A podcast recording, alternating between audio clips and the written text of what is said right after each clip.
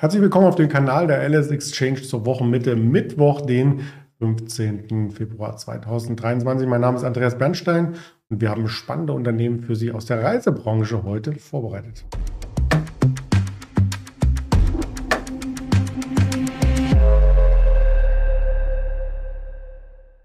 Das Format heute wieder als Marktblick äh, von und mit mir und auch ganz objektiv abgehalten. Das ist nämlich keine Handelsempfehlung oder Anlageberatung, die wir hier darstellen. Wir möchten zuerst natürlich darstellen, was sich gestern an der Wall Street abgehalten hat, was dort passierte. Und man wird seinen Augen vielleicht nicht trauen, der Dow Jones ein Minus 0,46 Prozent ist noch im Rahmen, der Nasdaq sogar ein Plus 0,57, der S&P auf Plus minus 0 gelandet und die Volatilität sogar um 5 Prozent gefallen. Und das ist etwas, was viele nicht erwartet hatten, denn es war ja ein turbulenter Handel an der Wall Street. Warum fällt dann trotzdem die Volatilität? Na, die speist sich unter anderem auch durch den Optionsmarkt und ein großes Teil, ein großer Teil des Volumens am Optionsmarkt sind eben diese kurzlaufenden Optionen, diese Tagesoptionen und die waren gestern auch richtungsentscheidend. Ja, man dachte erst, ähm, die Richtung wird entschieden von den Wirtschaftsdaten beziehungsweise von einer Wirtschaftszahl, den Verbraucherpreisen war am Ende aber doch nicht so, wie man hier am Schlussbild äh, sieht. Vielleicht kommt da auch noch eine Nachwirkung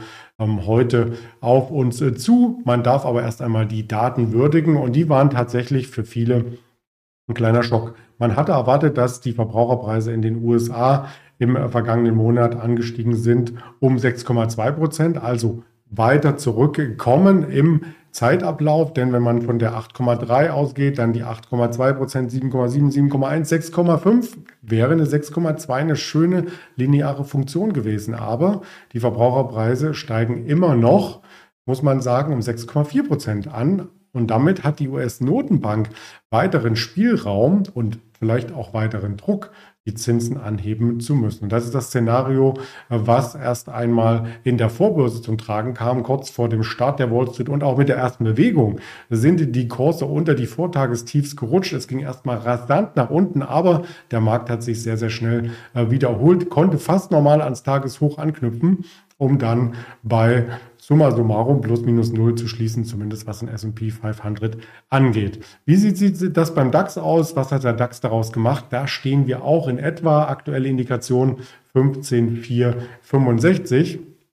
Damit ein neues Tageshoch. Zwischenzeitlich waren wir auch schon knapp bei der 15.500, aber eben auch im Tief heute Morgen bei 15.350. Also die Schwankung ist am Tag nach der Veröffentlichung von den Verbraucherpreisen möchte ich sagen, fast genauso hoch wie am Tag, als die veröffentlicht wurden. Das könnte auch für die Wall Street einherhalten, weil es auch viele Quartalszahlen weiterhin gibt. Und auf die wollen wir jetzt aus einem Bereich her eingehen. Gestern hatten wir schon über Palantir berichtet. Heute möchten wir Airbnb einmal genauer vorstellen, denn da gibt es deutlich mehr Buchungen, Umsatz und Gewinn ähm, sind mit dem Ende der Pandemie angesprungen. Das hatte man auch erwartet, aber dass es so deutlich ist, das war dann doch eine Überraschung. Ich bringe die Zahlen gleich mal rein. Man hatte vor der Jahresfrist noch 0,08 US-Dollar, also 8 Cent ähm, an Gewinn ähm, hier im vierten Quartal verbucht und in diesem vierten Quartal waren es 0,48 Dollar, also 48 Cent. Das ist mal ein deutlicher Sprung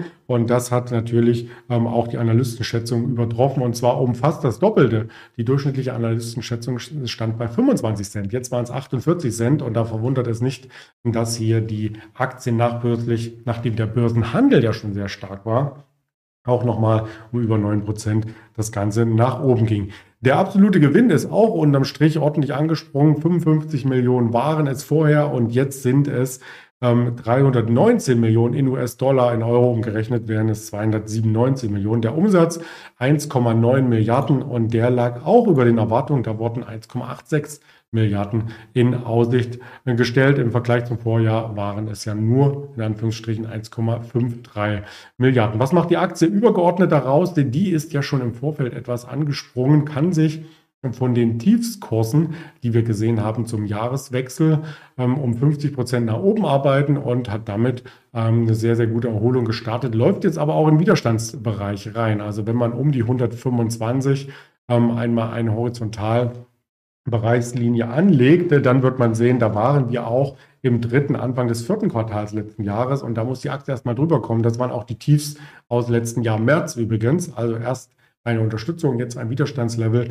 Mal sehen, wie die Börse darauf reagiert heute im regulären Handel. Eng damit verbunden ist auch das Geschehen rund um ähm, Airbus. Airbus ist ja der größte europäische äh, Flugzeughersteller. Wenn man sich Airbus genau anschaut, wurden jetzt hunderte Maschinen bestellt. Ja, und zwar von der indischen äh, Fluglinie 250 waren das insgesamt Chats bei Airbus. Air India hat diese Bestellung ausgelöst und es sind ganz genau 210 Maschinen aus dem Mittelstreckenbereich. Das ist der A320 Neo, 40 Großraumflieger, das ist der A350 macht in Summe dann 250 äh, Maschinen. Und das ist eben ein Großauftrag, der wird über die nächsten Jahre noch abgearbeitet. Das äh, indische Parlament hat ihm zugestimmt. Also das geht jetzt erst los.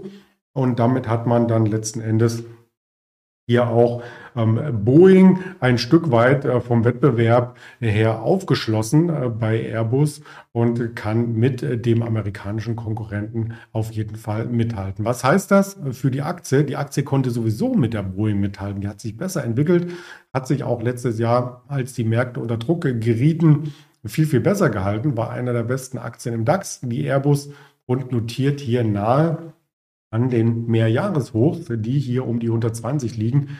Also eine sehr, sehr starke Performance im Tief unter 90 Euro noch zu haben im Oktober und jetzt bei knapp 120.